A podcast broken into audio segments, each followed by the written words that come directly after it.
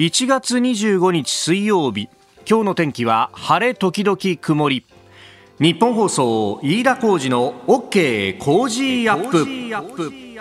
朝6時を過ぎました。おはようございます。日本放送アナウンサーの飯田浩二です。おはようございます。日本放送アナウンサーの新業一華です。日本放送飯田浩二の OK 工事アップ。この後8時まで生放送です。もう今週の頭どころか先週ぐらいからですね、えー、この水曜日は、えー、日本列島寒波が襲うぞと、うん、まあ今週のね、えー、火曜から襲ってきて水曜今日はもう関東地方も含めてと、えー、列島全体がこの冷たい空空気に覆われるということが言われておりましたがいややっぱりね危機死に勝るというところで、えー、現在日本総屋上の温度計はマイナス2.2度。はい。あのスタジオに温度計があるんですけれどもめったにこのマイナスっていうのを見ることはないですよね。ね、えー、感じでありまして。空気も乾燥してますね。湿度32.6%と指しています、はい、私も先ほども番組の直前にねええー、1階の、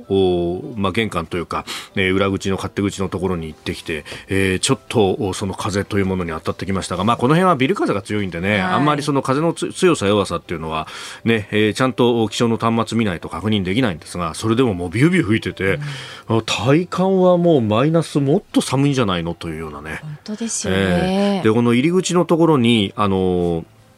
体温計がね、あの、顔の表面の温度を測るっていう、まあコロナになってからこういうのが置かれるようになりましたけど、あれがですね、もう、ものの1分もいなかったぐらいなんですけど、もう35度台を示すっていう、だからそのぐらい表面温度がさーっと下がったんだなっていう、ね、そうですよね。あちょうどね、そこで、あの、この、この後のあなたとハッピーの、えー、那須恵理子アナウンサー、那須さんと一緒になったんですけど、那須さんはね、あの、外をこう歩いていらっしゃって、で、会社に着くと。で、そこで測ったら、反応しないのよって言って、あ、そんなに寒くなってますか？っていうね。やっぱね、外ちょっと歩くだけでも、この、どんどん体温奪われるんだなっていうね。そうね、今日はもう首元とか足首とかね、手首とかね、はい、もうしっかりと防寒をして、ええー、お越しいただければと。で、また、あの、交通に関する情報も様々入っておりますが、まずは、えー、ちょっとこれは、あ天気とは関係ないところなんですが、えー、東急の世田谷線です。えー、山下駅と松原駅の間で発生した車両故障の影響で、えー、三軒茶屋下高井戸間上下線、えー、ですから全線ですね、えー、現在運転を見合わせています。東急電鉄によりますと、運転再開の見込み立っていないということでありますが、えー、ホームページを見ますと6時半ごろの再開見込みというふうに変更になったということです。で今振り替え輸送をしていると、えー、いうことであります、えー、ご利用の方ご注意いただければと思います。また情報は入り次第お伝えしてまいります。えー、そしてこの列島各地交通障害等々も含めて情報入ってきているようですね。はい、えー、昨夜運転見合わせや遅れが相次いだ JR 西日本の日本海側の在来線では、えー、除雪作業が追いつかないなどの理由で始発からの運休が計画されています。えー、新幹線は山形新幹線が福島駅と山形県新庄駅の間で終日計画運休するということです。えー、山陽新幹線、北陸新幹線は運転を予定していますが、ダイヤが乱れる可能性があるということです。えそして空の便、日本航空、全日空で合わせて200便以上が欠航する予定です。うん、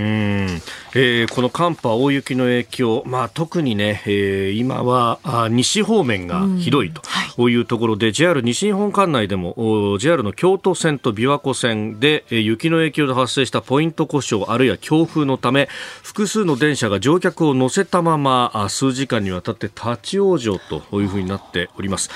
えー、北陸、山陰、近畿などでは在来線の運転見合わせ遅れも相次ぎました。あ特急やくも、えー、岡山と島根、えー、出雲市を結ぶ特急ですけれども昨日の朝8時半ごろからすでに運転を取りやめております。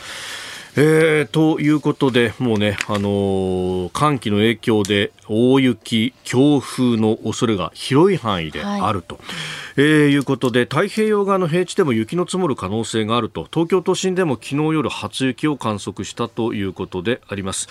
えー、気象庁によりますと10年に一度程度の低温になるとみられまして今朝の最低気温氷点下のところが多くなりました、えー、気象庁は路面の凍結による交通の乱れ暴風雪高波に警戒を呼びかけているということであります。あの国土交通省であるとかあるいは高速道路の運営各社ももうこの不要不急の外出の取りやめであるとかあるいはどうしてもですね、まあ、仕事などでこれ動かさなきゃなんないという場合は、えー、広域迂回なども含めて、えー、考えてほしいと。もう昨日、一昨日あたりから呼びかけておりましたけれどもあのツイッターなど、ね、見ているとそうは言っても道もなかなか変更できないんだよっていうような、えー、方々もいらっしゃって特にあの大型のトレーラーだとか重い貨物を運んでいるようないわゆる大型特殊というような車両の場合は通行の許可の申請が必要だと。でそうすると変えたくてもルート変えられないんだと。で納期もあるから出さざるを得ない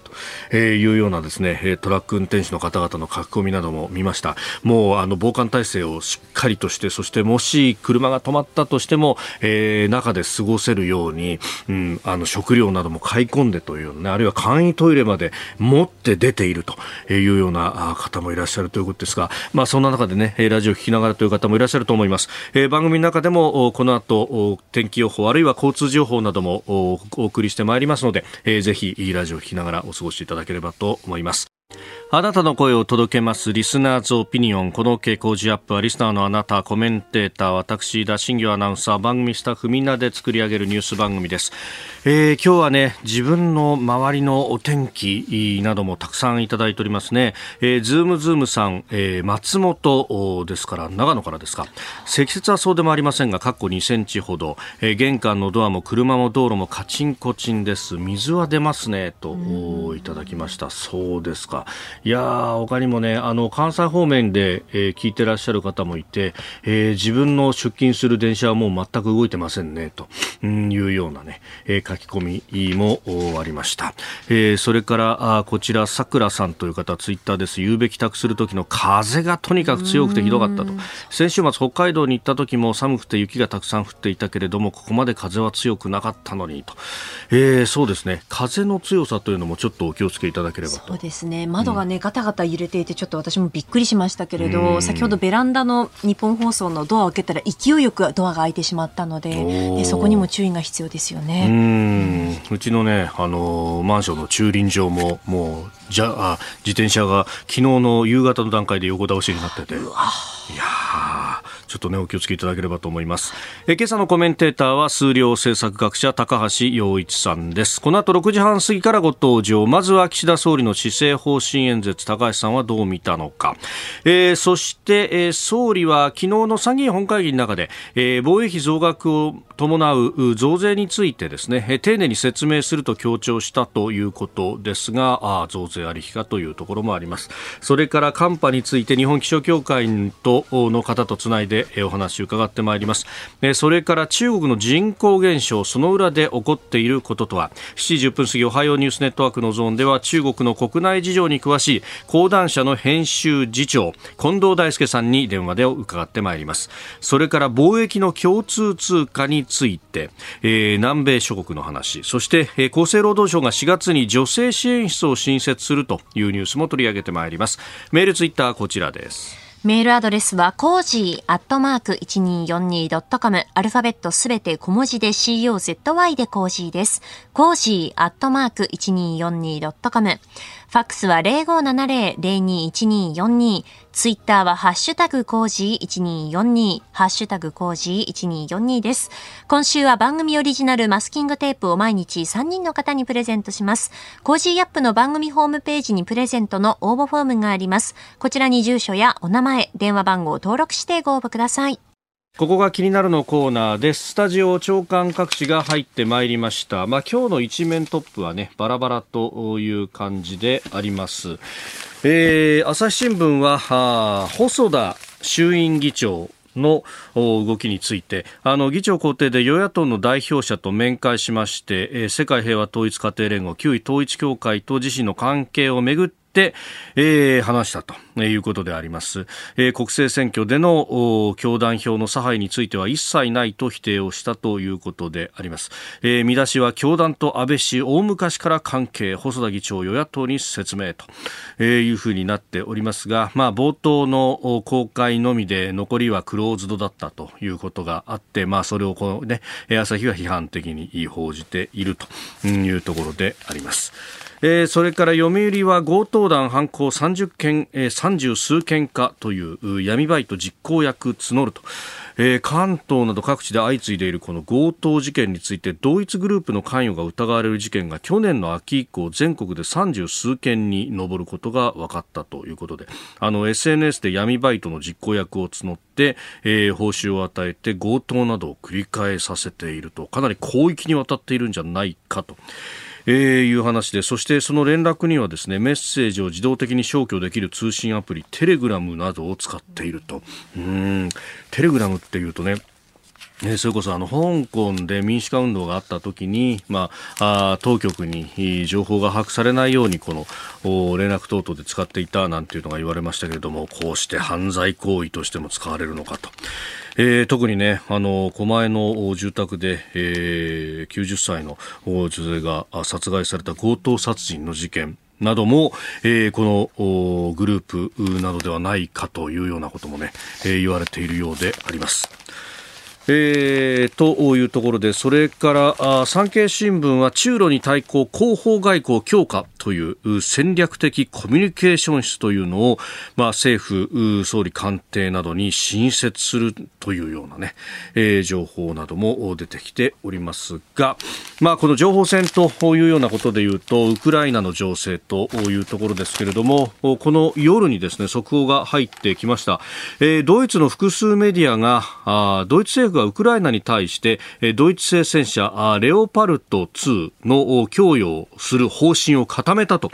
いうふうに一斉に伝えたということであります。まあ、あの、ここまでの経緯を考えると、この、まあ、レオパルト2という戦車は、うん、ヨーロッパ各国が保有していて、そして、ポーランドであるとか、あるいはフィンランドといった国々が、ウクライナへの供与をしたいということを申し出ておりました。で、ウクライナ側はもう前々から戦車が欲しいんだということを言っていて、それは、えー、去年の末に電撃的にアメリカ、ワシントンを訪問して上下両院の合同会議の中で演説をした際にもタンクという言葉を使って直接的にこれが欲しいんだと。まあ、やっぱりこう、高精密な、高精細なミサイルなどを使って、えピンポイントの攻撃というのはできても、面を制圧するためには、この戦車、並びに、まあ、そこと統合した部隊によって、まあ、歩兵で出ていくということをしないと、最終的には、え難しいということがあったために、えー、やはりこの戦車が欲しいと。まあ、あの、今までもね、装甲戦闘車であるとか、まあ、あの、総輪装甲戦闘車であるとか、様々なものの供与がありますけれども、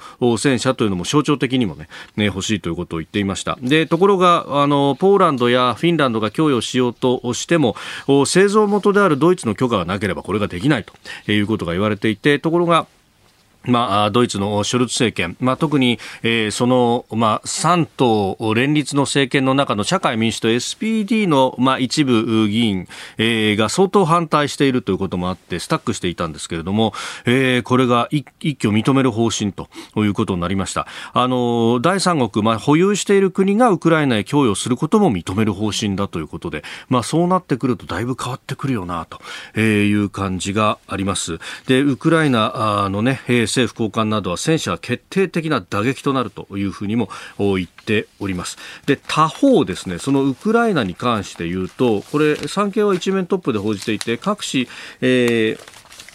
えー、国際面などで報じているんですが、高官の辞任相次ぐということで、えー、国防省の次官であるとか、えー、検察庁の次長検事などが解任されたと、えー、それから大統領府のティモシェンコ副長官も辞職を発表したと、えー、腐敗批判で引き締めかと、まあ、あの昔からというか、まあ、ウクライナという国も腐敗は結構問題とされていた国でありました。で、まあ、NATO 加盟というのは一足飛びになかなか難しいんですが、その前に EU であるとかに加盟をするんじゃないかということが言われておりますが、その条件は今度はこの腐敗というものがひどいと、そこは難しいということになっていくので、まあ、その辺で引き締めを図ったんじゃないかというような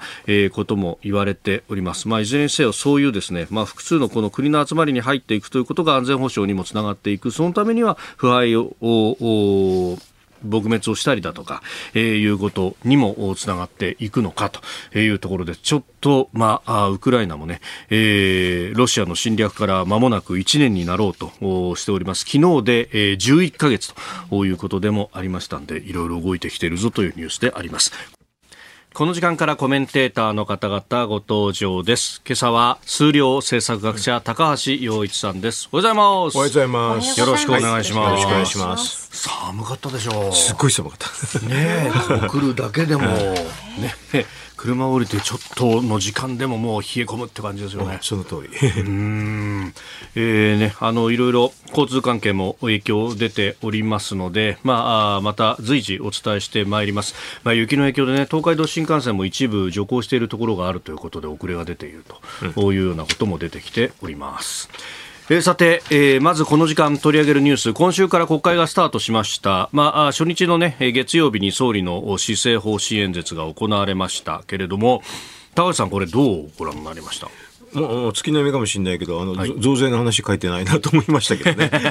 あ書いてないって言わなかったですね。財源はなんかね、先送りしないとかなんとかとか、匂わすことはありました匂わせてんだけど言、言ってないですね。うん。うんうんうんやっぱ言うには至らずというところですか？とまあ、あの、いろんな理由はあるんでしょうけどね。はい、あの防衛増税は、あの、要するに今国会じゃないと来年からだからっていうんで言わなくていいっていうのもあるしね。それとあとはあれですよね、今自民党の中で、あの、萩生田さんが特命委員会でやってるでしょ？はいそうですね。やってるから言いにくいんじゃないの？うん,、まあでも、珍しいですよね。国会始まってから特命委員会やるっていうのも珍しいと思うけどね。おえー、だってあれやったらあれじゃないですか、法案がまだ生煮えだってことを言ってるようなもんじゃないですか。うん。まあ本来は去年の税、税調のうちに決めちゃって、決めて、それですっきりして、方針で、もうバシッと全部言うっていうのは普通ですね。で、この国会にその財源の法案みたいなもの財源確保は出るんですよ。出るんですけどね、はい、出るんだけど、ちょっと生煮えなんですよね。だって自民党内でまだちょっともめもめしてるんでしょ。えー、まあ、法案はできてるんですけど、はい、あの表にはでそんなに出てないし、それとあと生煮えっていうのは明らかなんですよ。だって特命委員会で検討してるんですから。うん、不思議ですね。あそこを野党つつあの追及したら結構ね、えー、痛いですよね、検討してんじゃない？なんで法案出すの？と 非常に単純なロジックですけどね。まだこの法案、与党でもね。やってるじゃん。やってるでしょ。終わったの？と、本当に。固まってないの？と。うん。閣議決定されちゃってんの？と。うん。あの、まあ、一応予算全部はされてるんで、はい、形式的には閣議決定されてるんですけどね、なんで検討してんの？とかね。おーま あ、いろんなネタを今、たくさん出してますね、私がね、野党に対してね。なるほど、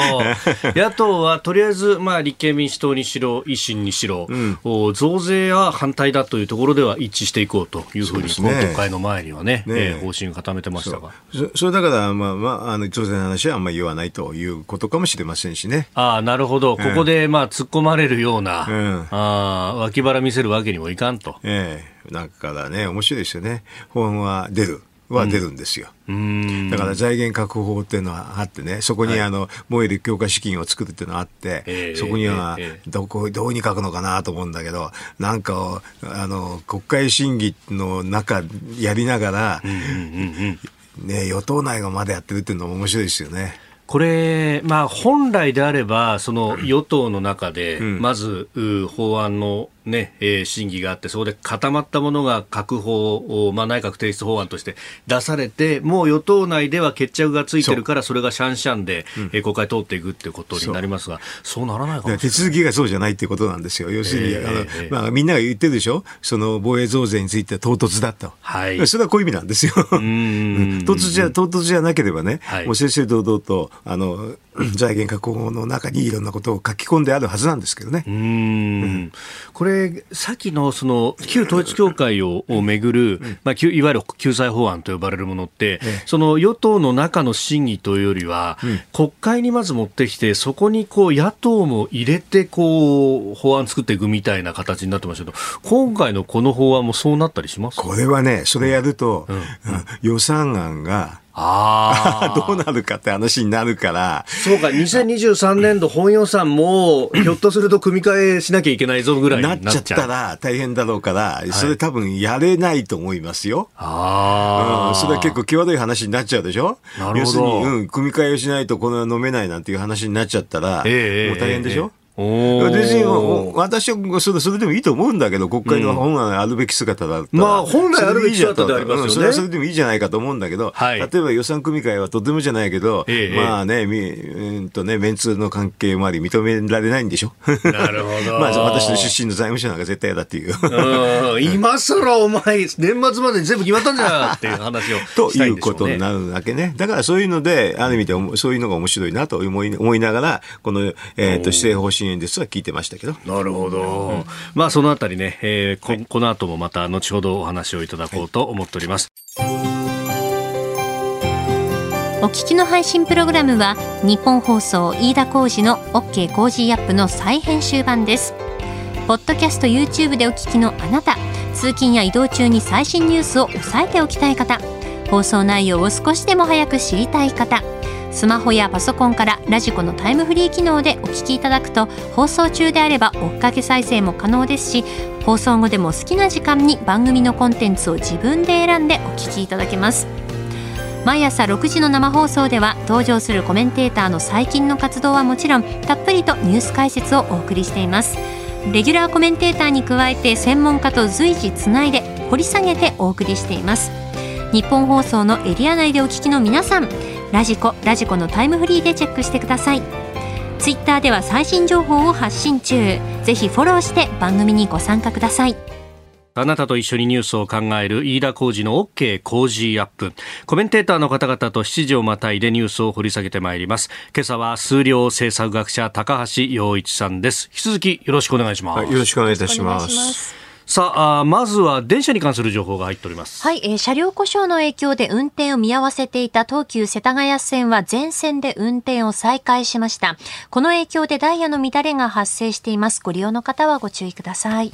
えー、それから、まあ、電車と言いますと、やっぱりこの寒波、雪の影響が、うん、まあ、特に西日本などを中心にね、えー、大きく起こっております。えー、JR 西日本の日本海側の在来線は除雪作業が追いつかないなどの理由で始発から運休が計画されておりまして、えー、岡山と出雲を結ぶ特急やくもは終日運休ということです。また新幹線ですが、山形新幹線が福島駅と山形県新庄駅間の間で終日運休しております。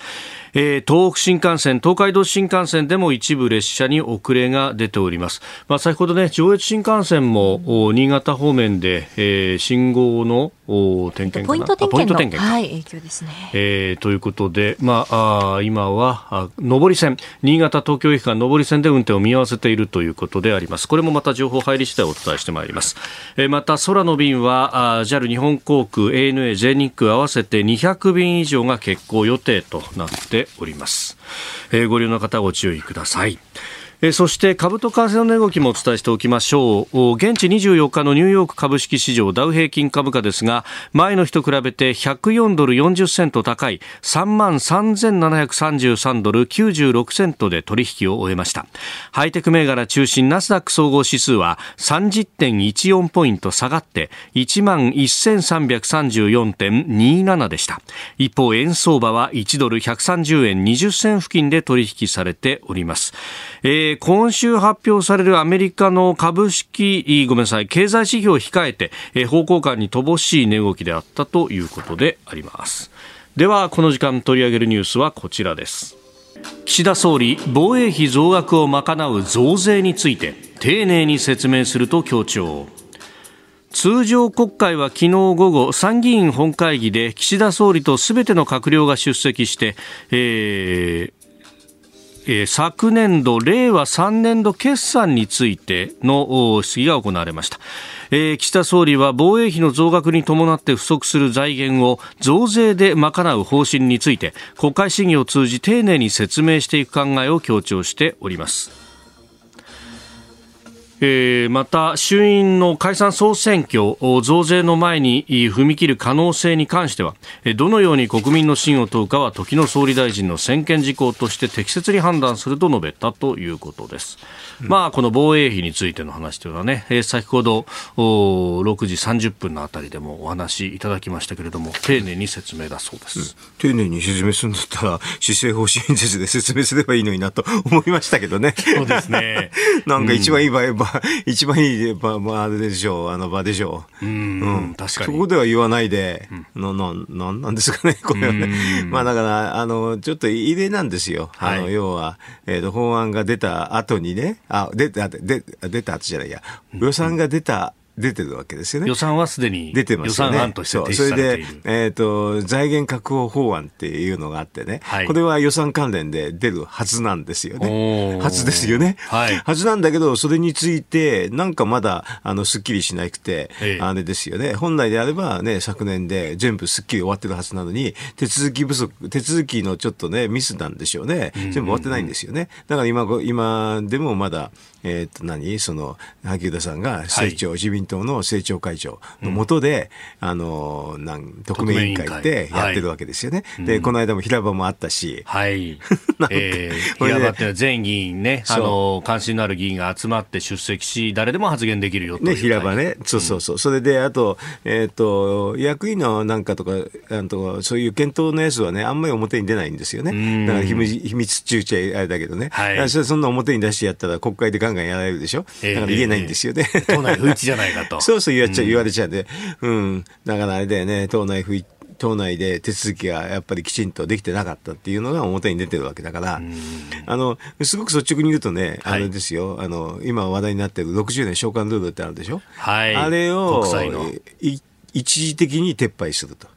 そうすると、あの今年今年度の23年度予算ね、はい、予算では、えーと、16.4兆円の債務償還費ってなんだけど、これがあの実はあの他の方に繰り入れることできるんですよ。で債務償還費はどこに繰り入れるかっていうと、もともと国際整理金特別会計って言って、はい、あの予算で一般会計の歳出立ってるんだけど、他のはみんな国民に配るやつなんだけど、これは、あの国際整理金特別会計って言って、国のポケットに繰り入れるんですよね。ああ、そっかそっかそっか、政府が支出して、どっかにお金が行くと、その行き先が。行き先は間違いないけど、国のポケットなんだよね、右のポケットか左のポケットなんだよね、はい、で左のポケットにはもう一個、あの防衛力強化資金があるわけでしょ、えー、そこに繰り入れれば。えー、そうすると、そうすると、はっきり言ってそういう繰り入れをすると、はい、あの防衛、あの、なんだっけな、財源確保はほとんど意味がなくなるし、えー、さっきの、なんていうかな、防衛増税は全部すっ飛ぶんですよ。うん、でもこれで何が悪いかと。でそのそんなあの国際整理金繰り入れるの他のに繰り入れたら、はい、国債が暴落するって財務省言うんだけど、えーえーえー、私ね財務省の中でね、はい、これをねいや何回も破った常習犯でね。そうなんですか？11回やった。11回。そうなんですか？そのうち3回ぐらい私の関連なんだよね。それで、クリーナーこと、クリーナーったことあるんですよ。その時にね、散々パラね、これやるとね、国債暴落するって言われたんだけど、暴落しないって言ってやっちゃったんだよね。そしたらね、全然暴落しなかった。それ何に使ったんですか？え？他に使った。他に使った。いろいろと。へほうでしょ？ええええ別にだからこれはこれでどうってことないんですよ。それで他の。前例あるんですかじゃあ？前例11回。たっぷりあるから。から今回12回目作るかそのくらいの話だし、はい、過去11回何の問題もないですから。うんまず大丈夫ですね。それで他の国かなんかでもこんなのやってるのないから、はい、全く大丈夫ですね。この60年の償還ルールでね、償還費を積んでる国っていうのが先進国ではない。ない。だから、あの、そうしたら国際償還が滞るじゃないかっていうけれど、はい、国際整理金特別会計っていうんで、仮開催ってこれも国際ね、を出せるから何の問題も起こらないです償還資金のための仮開催を出すっていう意味で全く何の問題も起こらないっていう。だから過去何11回もやったような話をね12回目ができないかって信じられないですねでそんなことになったら、ガチャガチャになるでしょ予算が。うんうんうんうん、確かに、ね、この予算組み会になって私いいと思うけれど、はい、ね、財務省は絶対嫌だって言うでしょうね。なるほど。いや、でもね、どっちがっていうと、まあ、国民からすると、ね、他からそうやってお金が出てくるんであれば、まずそっちをやってよって思いますよね、いきなり増税じゃなくてね。これ言うと、実は地方もね、その連動でね、はい、あのお金が出てくる15兆円、地方政府。あそうなん地方政府もこういうような指導があるから。うんえそうすると、今、ね。統一地方選挙、いや、あれでしょ？なるほど。いや予算の組み替えになるとね、えー、大変に財務省的には、ね、財務省的にはね、あの国民的には全然大全然大したことないですよ。ね、あのさっき言ったように、うん、国民の支出じゃないから、えー、あの、えー、要するに国の中の、えーと、付け替えだけだから、ポケットの入れ替えだけだから、全然問題ないですよ。うんうんでこれ、その財源確保法というやつが一つの焦点になってますけれども、ええ、さっき予算関連法案というふうにおっしゃったじゃないですか、すね、これ、普通だったら、その予算案と一緒にこう採決をする、いわゆる束ね法案の中に入っちゃうわけですか、多分そうでしょうけどね、普通はね、あの一一括でやるんでしょうけどね、でもそういうのは国会のいろんな戦略があるから、はい、ようわかんないですよね。だって束ねでやられたらあれでしょ、なんかあの通りやすくなるから、野党の方はね、これだけ特別というふうに言うじゃないですか。そうですよね、だってまあ予算全体から反対するんですか、これで政府止まっちゃいました、あんたたちのせいですよとか言われると、ちょっときついですもんね。困るから、それだったらこれだけちょっと別にっていうふうに言うのが、まあね、議会では普通でしょうけど、でもそこはね、駆け引きがいろいろあるんじゃないですか、予算の中だから。国会対策の。国会対策でね、いろいろと、ここがだからね、国対のね、はい、議員の人の腕の見せ所じゃないですかね。うん。まあ、このね、防衛増税に関しては、それこそ与党内からも、唐突じゃないかというような意見がね、うん、あの、菅前総理もそうした発言が国会の前に。やっぱりちょっとね、手続き的に、まあ、本当はこんな話はもっと前に、あの12月にやっておくべきなんですよね。うん。うん。だからそこがちょっっと生煮えになってるのは間違いないですね。うん。まあ、12月に、ね、出てきたっていうのも臨時国会が閉まった後に、うん。えええー、これまた12月の8日あたりにいきなりポンと。いきなりですよね。それで、税調の、あ党税調のね、はい、税制改正大綱っていうのが、はい、もうすぐ決まっちゃったからね。だから全くあれだよね、あの、生煮えっていうかね、あの、十分に議論が自民党内で行われてないないから、今で特命委員会やってるわけでしょ。うんうんこれ、こうしたことのね、えー、影響っていうものが、うん、あの今後、例えば統一地方選挙だったりとか、いろいろ影響出てきますかね。ねあのまあ、自民党内で、でも、あんまり足引っ張るとね、はい、あの予算が通らなくなっちゃうとまずいというので、あのなかなか、ね、表立って当確運動なんかやりにくいでしょうけどね、ただでも統一地方選挙の前はマグマが溜まっちゃってるかもしれませんよね。あえー、統一地方選が、まあ、第1ラウンド、第2ラウンドありますが、4月にやってくるということを考えると、3月中に予算が上がればそうですね、まあ、2月いっぱいであの衆議院が通過すると、はい、実は自然成立になるから、そこから以降は、まあ、ちょっとね、自由度が高くなるんですよね。だから3月、マグマが溜まって、はい、面白い話が出てくるかもしれないなというふうな気がしますけどね。うんもうちょっと、ちょっと煽ってるだけですよ、はっきり私。ちょっと煽ってるだけですよ。まあでもね、政策の議論がそれによって活発化していけば。結構なことだ、ね、本来国会ってこういうもんじゃないですかと。要するに予算案の組み替えを一切まかりならんなんて言ってね、そんなのなんか、金貨玉上っていうかね、あの、なんか、あの、目標にしてね、国会運営することもないんでしょと。あの、別に予算案なんて国会の中だから、いいものは取り入れるって割り切れば、組み替えたって構わんないでしょと。と、国民としては思いますけどね、なんで予算案組み替えがいけないのと、まあなんかメンツみたいな話とかそういうふうなことなんですよ、これは。うん、うん、政権が、ね、ど、なんかね、ちゃんとうまくいってないとかね、言われるとかね。はい、別にいいじゃない、そんなもん、あと。うん。うん。まあ本当情勢に合わせて柔軟に変えるとかってこともこの先は必要になってくるでしょうし。それでもいいと思うんだけどね、えー、でも、かたくななんですよね、この予算についてはね、予算案の修正はもう、いいもうまかりならぬと、予算案とかね、予算の組み替えはまかりならぬって、すごくみんな言うんですよね。みんな言って、みんなって財務省だけだけど言うのね。結局、でもね、あの、税金の使い道って民主主義の根幹みたいなところはありますもんね。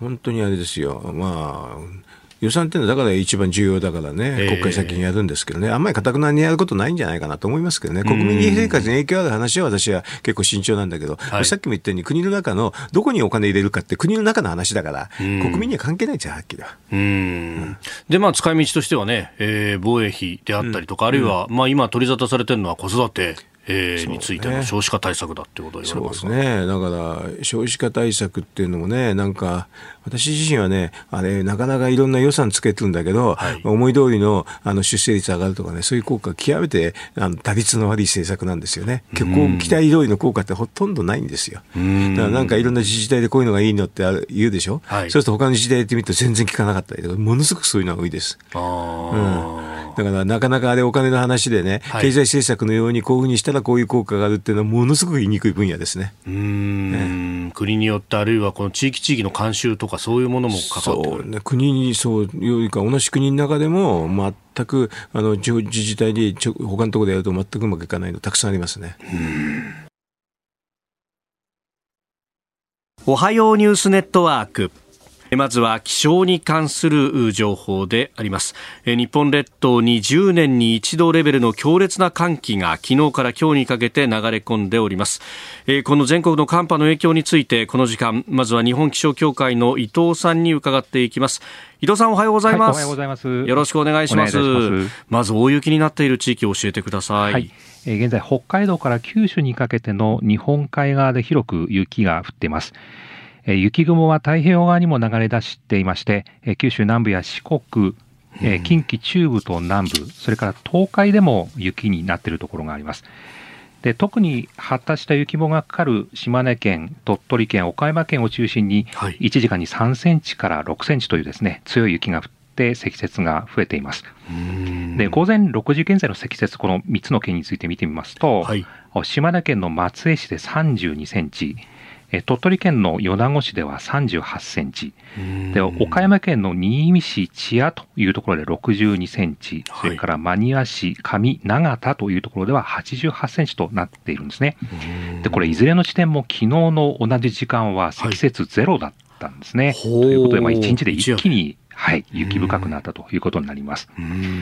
それから全国的に厳しく今日は冷えています。はいえ気温を観測するアメダス地点というのがですね、900とちょっとあるんですけれども、はい、このうちの868の地点、まあ、もう9割以上ですが、はい、まあ、の地点がもう氷点下となっています、今朝はですね。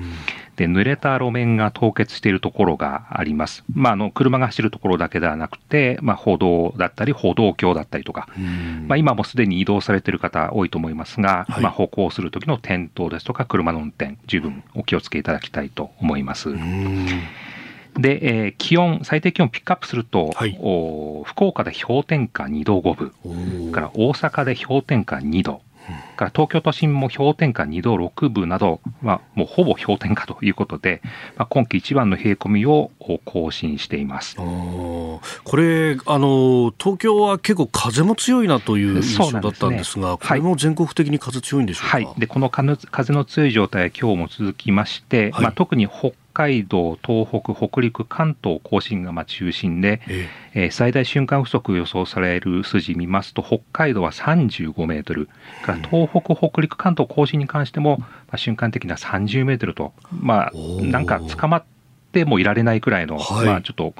えー、それくらいの風が瞬間的に吹きそうですから、まあ、風向としては北ないし北西からの風になると思いますが、今日一日その吹く状態続きそうですね。そうすると体感気温は相当下がりそうです、ね、そうなんですね。えー、最高気温も見てみますと、ほとんどまあ上がらずですね、はい、えー、九州から関東では5度前後、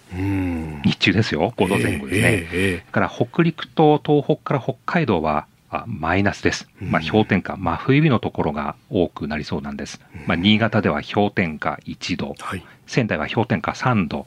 で北海道札幌は氷点下9度ということで、まあ、いてつく寒さに今日は一日なりそうですね。この先の雪の見通しを最後に教えてください。はい。えー、一旦あのこの雪のもたらしている寒気、一つ抜けていって、はい、えー、あさって以降、低気圧が通っていって、今度また28日あたりから寒気がぐっとこう降りてきますので、はい、まあ、状況によってはまた日本海側で荒れた天気になりそうです。なるほど。はい。わかりました。伊藤さんどうもありがとうございました。は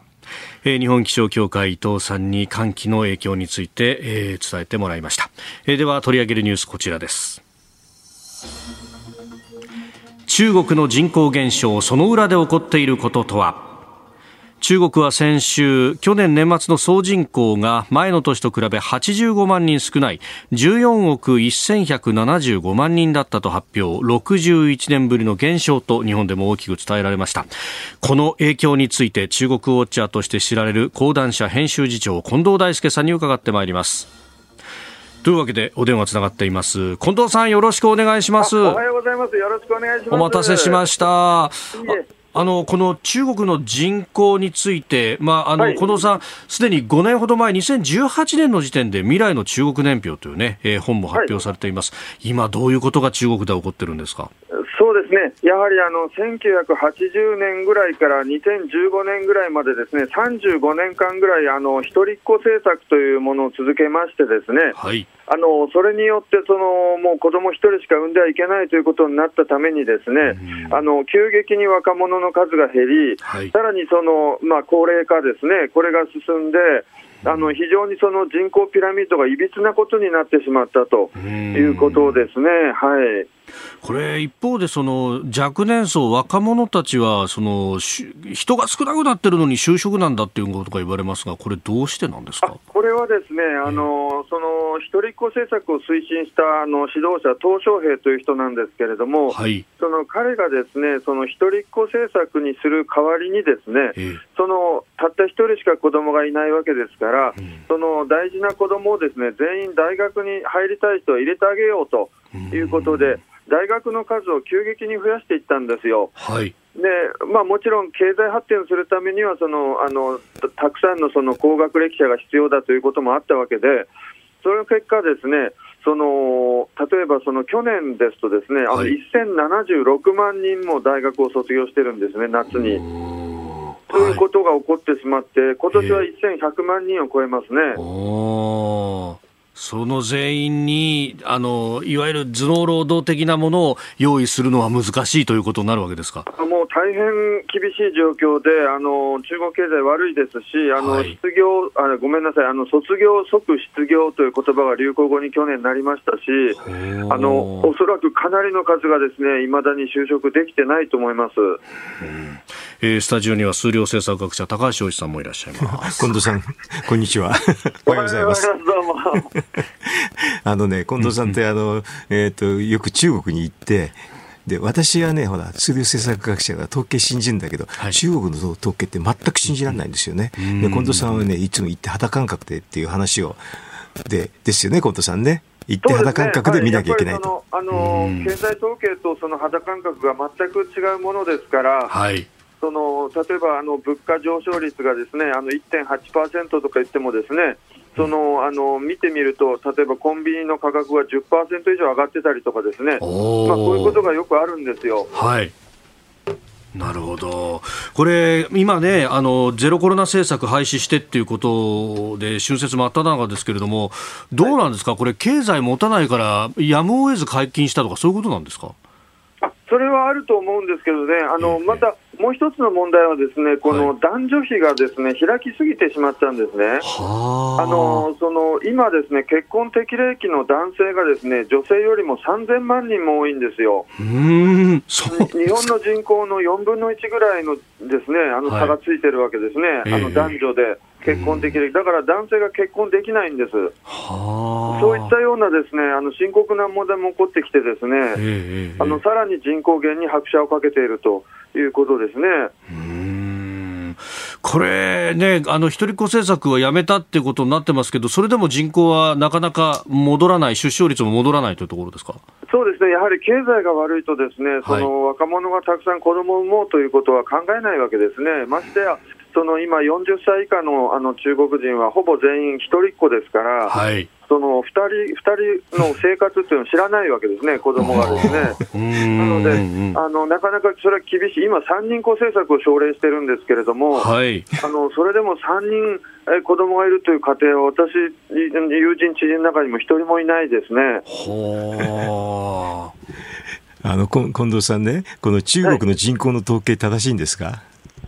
それはですねあのちょっとやっぱり難しいところがありますね、あの10年に一度あの、人口統計調査というのをやってるんですけれども、あの2010年ですね、調査やった時私、北京に住んでたんですけれども、はい、あの私も中国人の人口に数えられてしまったんですよ。そうなんですか？えこれ、調査員がやってきて、ですね1人数えると2元40円ぐらいの、なんかそのあのあれが1人当たりもらえるらしくて、それが欲しいがために私を中国人にしてしまったんです。あ数こなしゃこなすほどもらえるからということですそうです、そうです、そうです、はい、1人40円のが欲しいために、は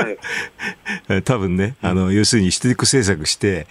出生率の数字が全然そういう数字フォローしてないんですよね。で普通はね出生率の数字になると人口がどうなるかで予測簡単にできるんですけどね、えー、そそもそも出生率の数字多分違うと思いました。なるほど、うん、だからこれあの多分人口自体もよくわかんない、っていうかね、うん、そういう。もっと多いかもしれないし。いやあの多分もっと少ない、えー、でしょう。これってことはもっと少ないかもしれないってことはもっともっと高齢化が進んでるかもしれないってことですか？そうですね、いやあの人口はですねおそらく統計以上に多いんだと思います、あの戸籍に入ってない人がですねあの大量にいますので、あのその一人っ子政策で最初にあの女の子が生まれたりすると、ですね戸籍に入れないということが農村で横行してましたので。あのそういった人たちが多いことも考えるとですねかなりあの統計より多いんじゃないかと思います。なるほどいや、近藤さん、朝からどうもありがとうございました。またいろいろ教えていただければと思いますね。よろしくお願いします。はい、どうもありがとうございました。えー、講談社編集次長、近藤大輔さんに中国の人口減少についても伺いました。続いて、教えてニュースキーワードです。貿易の共通通貨。23日ブラジルのルラ大統領とアルゼンチンのフェルナンデス大統領が会談し両国間の貿易で使う共通通貨の創設に向け協議することで合意しました。2国間の貿易促進のために決済に用いるアメリカドルへの依存を減らす狙いがあるということです。まあ、それぞれの国にレアルとペソという通貨がありますがそれを廃止することは意図していないと、まあ、ただ共通の、まあ、ある意味のこれ通貨作るってことになるんですあそうすると2つの交換レートがどうするんですかね、えー、とかね、まあ、いろんな話がありますけどね、はい、まあ、こういう話出た時にブラジルとアルゼンチンって聞くと、はい、経済運営が下手な国の典型なんですよね。経済が下手な国。うん、まあ、ブラジルは最近ちょっとまともですけどね、アルゼンチンって聞くとね、はい、あの、母を訪ねて三千に行って、えー、知ってます、えー、はい、えー、あれ、あの、実はヨーロッパ人がアルゼンチンに出稼ぎに行く映画なんですけど、あ漫画なんだけど、はい、あれ、要するに1930年ぐらいってね、アルゼンチンって世界の第5位の経済大国大国だったから、ヨー。ロッパ人が行ったんですよ。で、今もうものすごい没落したでしょ？没落したでしょ？だからね、あの、要はね、世界の中でね、あこれ、クツネツって言って有名な経済学者がいて、はい、ノーベル経済学賞を取っていて、えー、世界の国にには4つのタイプの国しかないって4つのタイプ、うん、先進国、うん、発展途上国、はい、日本アルゼンチンお日本とアルゼンチンだけ別枠なんですか？日本はだから途上国から先進国になったからっていうこれでアルゼンチンは先進国から途上国になっちゃったからって、そういう意味でよく使われるんですよ。でこれアルゼンチンって聞くとねもうもう経済政策むちゃくちゃな国っていうのは私なんかすぐ思い浮かんじゃうわけ。そのむちゃくちゃとかなりひどい国が一緒になってもどうなのかなっていう気が私にはしますけどね。でこのニュース報じられるときにまあその域内共通通貨ということでユーロと引き比べてみたいなことが言われますけど。ははって笑っちゃうんだけど。それとはまた別。全く別で政治的な感じがしますけどね。で、あの、アルゼンチンってものすごく、もう、なんていうかな、金融政策下手だから、ハイパーインフレがものすごく起こるんですよ。何回も何回も起こってるわけ。デフォルトも何回もしてますよね。デフォルト何回もやって。まあでもたくましいんだよね。何回デフォルトしてもすぐ、まあ、平気の絵なんだよね。うん,、だからこの間、ほら、ワールドカップでああの優勝したでしょ？優勝しました。まあ、あれが希望っていう国ですからね。うん。わ、かりますよ、感じは。でもこれやっぱりマクロ政策がきちんとしてないと共通通貨できないんですよ。うん、であのなんブラジルの方はインフレ目標があって、まあ、そこそこ安定してるんですけどね、はい、アルゼンチンは全くそうじゃなくて、今でも高いインフレですよね。インフレ目標やってるの30%とかね、20%とか、そのくらいで目標だと言うんだけど、ちょっとびっくりしたんだけど。あそれでも抑え込む方なんですね。それそれでもできないって。あ普通は4、50いっちゃうから30で抑え込むみたいなもうなんか大変な国なんですよね。それがこの共通通貨ってよくブラジルもあるなと思いましたけどね。こういうのだから結構悪いのに引きされちゃうから、はい、あの多分うまくいきにかいいかないんじゃないかなと。基本的にマクロ経済政策がきちんとしてないと、こういうのはできないです。アルゼンチンのインフレっていうのは、やっぱりこう輸入する物価が高いとか、そういうことなんですか、まあ、最終的には通貨の出し方が全くむちゃくちゃだですよ。うん、だからどんどんどんどん全く何も気にしないああ、なるほど。どんどん出しちゃうから、それはインフレになっちゃうと。なっちゃいますね、これはね。ああ、支払いが滞る、じゃあ吸っちゃえみたいなことを繰り返す。うん、だからそういうものすごい野放図なところでね。だからこういうのをもってまた日本でね、ハイパーインフレとか言ってんだけど、なんかね、まあ先進国の、はい、あの、全くマクロ経済、特に金融政策なんかとは全く違うやり方をしてますんでね。あんまりも参考にもなんないし、ああ、これ、あの、ブラジルがよく飲んだなと私なんか思うくらいの感じですけどね。はあ。だから記事を見ていると、それこそ、まあ、各国の通貨がドルと連動するドルペックを引いていて、うんうん、まあ、その、アメリカの金融政策に過度に引きずられちゃうから共通の通貨を作るんだみたいな。ことが言われます作るんだけど、そういうのすごいインフレになっちゃって、はい、あのアルゼンチンなんかだから一時、これね、あのとインフレを抑えるためにダラリゼーションっていう言い方するんだけど、ダラリゼーション、うん、どういうのかっていうと、はい、要するに持ってるドルの量しかお金を吸わないと。ほう、ドル本位制みたいなもんですか？ドル本位制です。それやったこともあるそこもやめちゃうとかね。やめちゃって、だから、や変だからそれやってんのに、はい、あの、もう自分の通貨だから変、ね、むちゃくちゃやっちゃうから、ダラリゼーションするのに、はい、そこもやめちゃうとかね。わわけわかんない国の典型ですね、ここはね。だからなんかいいろんな変な例を見見出すときに、大体アルゼンチンの例をいつも取り出すことよくあるんですよ、マクロ経済政策では。まあ、時々日本もね、変な例で 出されるんだけど、はい、そういう意味ではね、あの、私もプリンストン行った時、クルーグマンがね、同じこと言ってて、先進国、途上国、日本、アルゼンチンっていつも言っててね。なるほど。まあ、ある意味、インフレなのにインフレを加速させちゃうのがアルゼンチンで、デフレなのにデフレを加速させちゃうのが日本みたいなもんですか？そう、そういうふうにクルーグマンが言ってました。ああ、なんで逆方向に走っていくんだなんなんだと、もうちょっと普通にやれよと。というところなんで、まあ、この、ね、共通通貨の行く末は興味深いです、私には。興味深い。なるほど。えー、貿易の共通通貨、えー、愛称は、名称はする、南という意味にするかもということだそうです。続いて、ここだけニューススクープアップです。この時間、最後のニュースを、スクープアップ厚生労働省、4月に女性支援室を新設。厚生労働省は困難に直面する女性への対応を手厚くするため女性支援室を4月に新設します。DV ドメスティックバイオレンスや性被害貧困など女性を取り巻く問題は複雑化しており実態を踏まえて問題の解決や自立の促進につながる体制を目指すということです。えー、現在は厚労省の子ども家庭局に所属する職員3人が中心となって、えー、作っていくということあ3人が中心となって今は対応しているけれども、まあ、それとは別にということでこの子ども家庭局じゃなくて今度は社会福祉を担う社会援護局の中に女性支援室を作るんだとで10人体制でやるということだそうですが。うん、あのまあね、こういう相談っていうかね、こういうのは方向は、はい、あの、まあいいんでしょうけどね、えー、これ実際にあの政策に下ろしていくときに、はい、あの都道府県とか、都道府県下ろしていってやっていくんですよね。それでその後に、えー、まあいろんな助成をするっていうかね、補助金をたくさん出すんですけどね。はい、でそその時にあの最近なんかコラボっていうのが話題になってるでしょ？はい、その公金をどう使っているのか、というところが、ね、監査されていると。えっ、ー、とあんまり使い方があの良くないんじゃないかっていうんで住民監査請求があって、ね、はい、で住民監査請求があったらあの住民監査請求って一般的に95%は全部門前払いで、こんなのもうそんな請求に値しないよってポーンと終わっちゃうんですよ。はい、あれそうじゃなくてで5%になっててもう一回再調査ってなってこれが2月の、はい、えー、っと末までにってことですよね。えー、だからすごい珍しい例なんですよね。でもちょっと私も監査請求見たら、その使い方すごいんでね、わ、これはひどいなと思うくらいな感じなわけね。で、おそらく、この、えっ、ー、と、東京都の方の、ななんだっけな、保健福祉局っていうところだったかな、はい、そこがやらなきゃいけないんだけど、うん、あの、おそらくコロナとかそういうのでね、まあ、見切れないですよね。で、この手の話がすごく大きくなって、それで、この手の NPO でやっていく、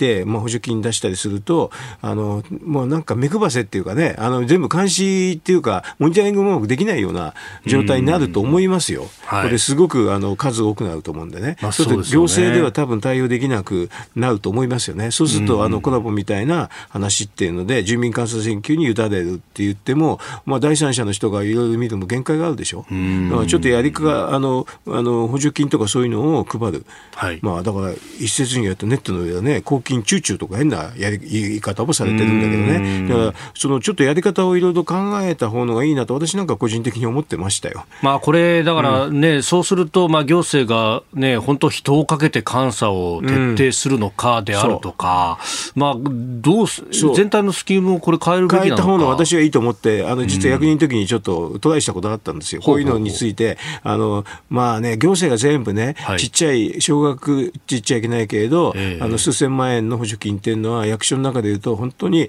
あの下の、まあ、係長とかね、そういうところですぐ終わっちゃうんですよね。はい、で上のところは全然上がらないですよ。上がらなくて、結構だからチェックが聞きにくいんですよね、うん、それをどうしたらいいかっていうのを思ったんで、えー、っとね、実はね、やり方の一個としては、はい、補助金を配る、補助金っていうのは税金を吸い上げて補助金を役所が配る、そういう仕組みなんですよね。うん、それだったら、あの、ね、直接こういうふうな NPO とかなんかに寄付させるの。寄付させて、それを税額を控除する。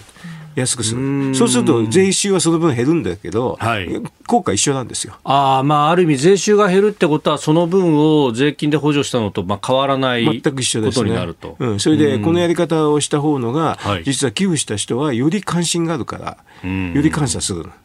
きっちり見るんですね自分のこう寄付したお金がどう使われてるんだっていうのをきちっと見ると。よく見る。で、これもだからある程度一定金額、まああのね、はい、この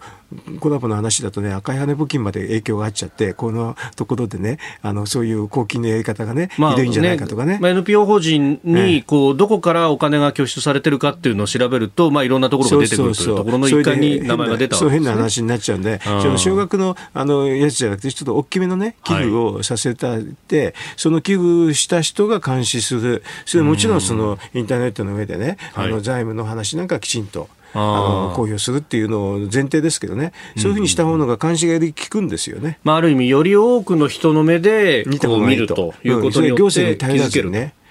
行政に監視を頼らずに、より多くの国民の目で見るとか、はい、あともう給付した人の目で見るとかね、そういうのが多分ね、うまくワークするんじゃないかなと私は思って、そういう提案したことあるんだけど、どええ、ものすごい勢いで潰されましたね。あそうですか。うん、何なのかなと思ってた、これは。えー、やっぱりこう、補助金の差配みたいなものをしたいってしたいのと、あとこれを作る、ね、作ろうと思ってる役官僚も、こういうふうなね、あの仕組みを作ってって思うのがたくさんいるんですよ。うんうん、官僚の方でもこういう、まあ、女性に限らずだけど、こういう、まあ、NPO 関係の補助金っていうのを仕組みを作ろうと思うのはたくさんいるんで、そういう人はたくさんいるんですよね。だからそそういう意味で、私なんかそういう官僚のこの補助金を作る仕組みの人を結構、あの、バッサッとやっちゃってね、こんなの、あの、えー、寄付金でね、そこでね、うん、あの寄付金を出した人がチェックすればいいでしょとか言うから、そうすると官僚の出番出番が少なくなっちゃうんですよね。なるほど、なるほど、なるほど。そっか、そっか。うん、ああ、それもあるね、いろんなこう業界で、えー、減税をするよりも補助金がっていうのは、そう、そう、うん、でもこのね、あのね、はいこういうふうな女性支援ですとね、ええ、ものすごく多分数増えますよ。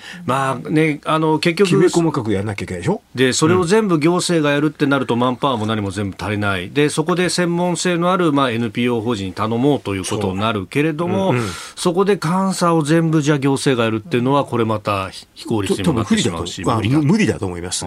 数が多すぎて。で、こういうのは細かく、あのきめ細かくやるから、いろんなタイプのやつがたくさん出るんですよ。はい、でそうすると、いろんなタイプのが出るんだけど、行政の方でやるってのはできないし、特に今コロナみたいな話になったらね、こんなのやってられないですよね。まあ、このね、えー、担当してるのは東京都の場合は福祉保健局だということになると、まさにコロナの正面でやってるところで。できないでしょ？まあ、マンパワー的にも予算的にもそっちにね、きついでしょ？全振りしないとねあの、これ厚労省で、まあ別の組織作ってやるっていうことなんだけど、はい、いくらなんでもね、この全国の話をね、ここでチェックするっていうのは無理だと思いますよ。そうすると、そのチェックの仕組みね、はい、あの、こういう政策がいいにしても、えー、あの、そのやっぱり公金を使うときには、何らかの仕組みをちょっと考えないと、あの後でね、また変な話になってもしまいけなくて、変な話が出ると、こういう政策うまくできなくなっちゃう時もあるから、うん、こんな公金使い方ひどいじゃないのっていう人もいますからね。だからこの政策全部やめてしまえって、それだと、それはまたね、本末転倒にもなってしまうしと。ちょっとね、公金の仕組みのね、チェックの仕組みをね、一緒に考えた方がいいと私は思います。うんえー、厚生労働省の新しく作られる女性支援局の話から、まあ、そのねえー、公金の拠出のあり方というところまでお話をいただきました。あなたと一緒に作る朝のニュース番組飯田浩二の OK コージーアップ。日本放送の放送エリア外でお聞きのあなたそして海外でお聞きのあなた。今朝もポッドキャスト YouTube でご愛聴いただきましてありがとうございました。飯田浩二の OK コージーアップ。東京有楽町日本放送で月曜日から金曜日朝6時から8時まで生放送でお送りしています。番組ホームページでは登場いただくコメンテーターのラインナップや放送内容の原稿化された記事など情報盛りだくさんです。また公式ツイッターでは平日は毎日最新情報を配信中。ぜひチェックしてみてください。そしてもう一つ飯田浩二アナウンサーが「夕刊富士」で毎週火曜日に連載中。飯田浩二の「そこまで言うか」こちらもぜひご覧になってください。忙しい朝そして移動中ニュースを少し深く知りたい時。ぜひ AM、FM、ラジコはもちろん日本放送のポッドキャスト YouTube でお楽しみください。